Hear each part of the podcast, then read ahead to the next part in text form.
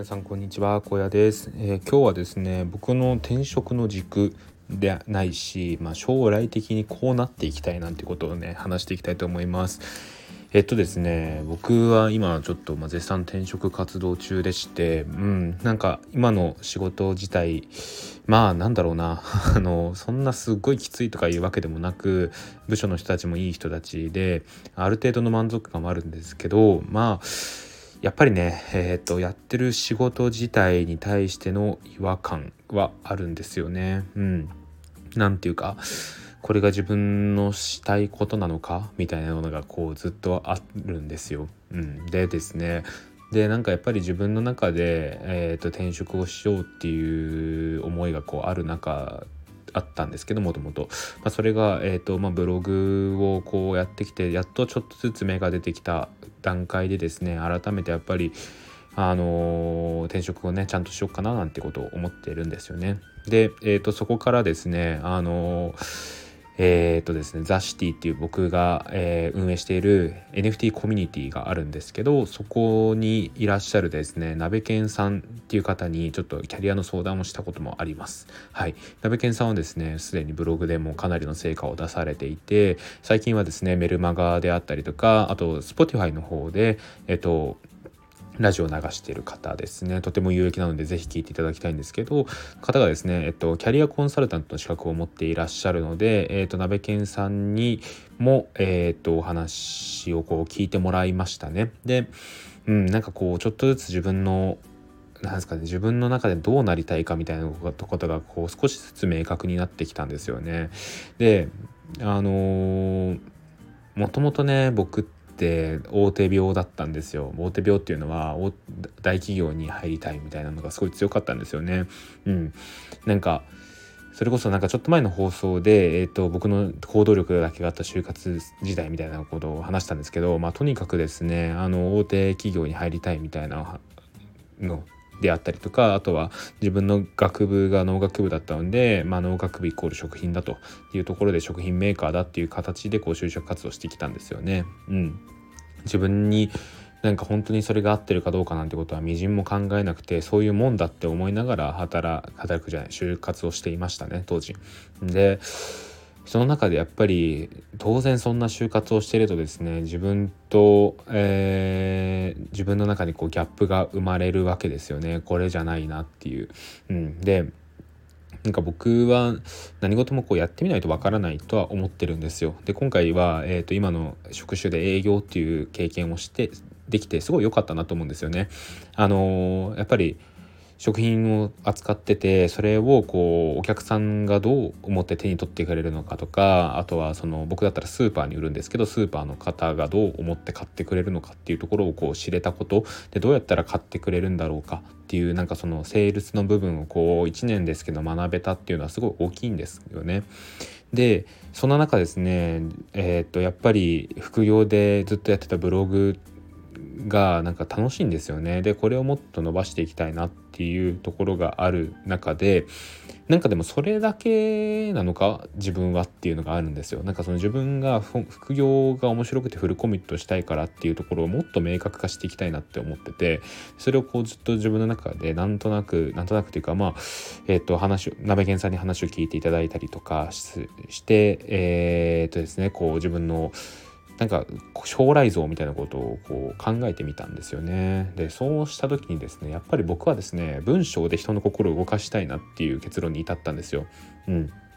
であのー、これはですねやっぱり僕自身が文章に救われてきたからですね。うん、自分がなんかこう悩んだ時とか自分ここから先どうしようっていうまあそれもまあ悩みなんですけどとかなった時にですねあの僕はねずっと本に救われてきたんですよね結局あの他にもね映画を見たりとかアニメ見たりとかドラマ見たりとかしてきてそれなりにこう感動してきたんですけど自分が実際行動を起こしたきっかけっていうのはやっぱり文章だったんですよね。なのでですねそういう文章で今度はですね自分がえっ、ー、と誰かの誰かの悩みを解決したいとか誰かの、えー、救いになりなれたらいいななんてことを思ってるんですよね。うん、でなんかこういった軸で転職活動をし始めるとですねなんかちょっと一回面接とか受けたりしたんですけどね。でですけどこう面白いほどなんかスラスラと話せるんですよね。なんかその自分としてはなんかこういう原体験、まあ、文章に救われた経験があってで副業という形でその文章をこう書いてきたと。でその中でやっぱりその自分がいいと思った商品とかサービスっていうのをこう紹介していく中でそれがしっかりとあの誰かの役に立つ。だからまあ誰かのが誰かの心を動かすかしたことによって収益が生まれるっていうまあアフィリエイトってそうなんですけどそういう部分がすごい自分としては面白みも感じるしあのやりがいを感じるっていうのをこう言えるようになったんですよねこれが。うん、言えるようになったとかなんかスラスラと言えたんですよね。なんかそこの部分がすごい自分はなんだろうななんかうん、ここが自分の原点でありやりていきたいことなんだろうなっていうことがこうと思ったわけですよね。うん、なんかそのなんだろうな結局将来的にどうなりたいかっていうところをすごい考えていくべきなのかなと思っててあの僕ねあのちょっと前に友達っていう友達なのかな？分かんないですけどあの大学院時代に浅く付き合ってたその大学院の友達とですねあの、まあ、複数名で飲んだことがあってなんかその時にあの僕に対してですね「あの小屋小屋君ってなんかその何者かになりたいっていうなんかその何者かになりたくて努力してるよねみたいなことを言ってきたんですよね。でそれはなんかそのあんまりいい表現いいニュアンスではなかったですね。こうちょっとなんか意地悪というかそういう感じで言ってきたんですよね。でなんか僕はそれを聞いていて何者かになりたいって思って何が悪いんだろうってすごい思ったんですよ。まあ、その場ではそんなこと言わなかったんですけど何者かになりたいじゃないですか。なんかその自分の文章とかなんか自分が作り上げたもので誰かの人生に影響を与えれるんだったらそんな楽しいことそんないいことないじゃないですか。なんでなんかそこに対して自分が努力してることをなんでそんな言われ方しないといけないんだろうって思ったんですよ。うん、まあ言わなかったですけどね。なんかだから僕はなんかそういう考えで今後のキャリアっていうのを作っていきたいんですよね。うんで今見てるのは実際にあのウェブメディアの運営ですね実際ウェブメディアをど作っていくところでなんかそのえー、っとまあ本当にブログのえー、仕事版っていうところでこう見てます。結構し、えー、と就活、就活じゃない、えー、転職活動をしていますね、今。あの、実際にその、やっぱりですね、人の心を動かすのは文章がえー、大事ですが、えーと、その文章にもしっかりとですねあのいろんなロジックがあってやっぱり一番あの大事なのはやっぱりコピーライティングとかセールスライティングだと思うんですよ。あのやってみて思いましたすごい。えっ、と、特に Web メディアとかウェブライティングに関してはいかにそこで人の心を動かすことができるかが大事になってくるんですよ。でこれはなんかまあ悪用もできてしまうのですごい使い方には大事だなと思うんですけどそこで何かポジティブな変化を起こすことができるんであればそれって積極的に学ぶべきじゃないですか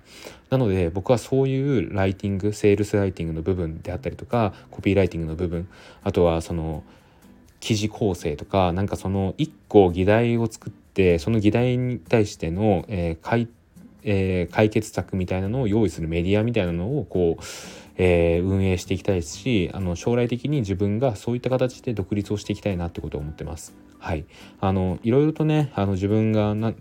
転職したい理由っていうのはあるんですよね。自分が個で生きていく力を身につけたいとかあの最終的には会社に属せずになんかその自分の好きな場所で働いて自分だけで結果が出せる自分のスキルとして何かこう何かできることをこう身につけたいっていうのがある中でその中でいろんな選択肢があると思うんですけど僕は今このこういった考えを持ってやっていますね。うん、やっぱりあの小学校いや違うなえっ、といつだ？大学生の頃に読んだその「夢を叶えるぞ1」をこう読んだ時に自分のなんか価値観という部分がすごいガッと変わってりましたしそこからもこういろんな本を読むことによって自分の考え方の部分にすごい影響を与えたことってあたくさんあるんですよね。うん、でそういうものってやっぱり何ですかねよく勘違いするされるのがその一冊の本で全部を吸収するみたいなことってできないんですよ。あのこれは読書好きならわかると思うんですけどその一冊の本でワンフレーズでも自分にとって影響が自分にいいプラスの影響があればそれだけでも儲けもんなんですよね。十分1500円とか新書って言ったらまあ2000円以下ぐらいだと思うんですけど価値があると思うんですよね。だってその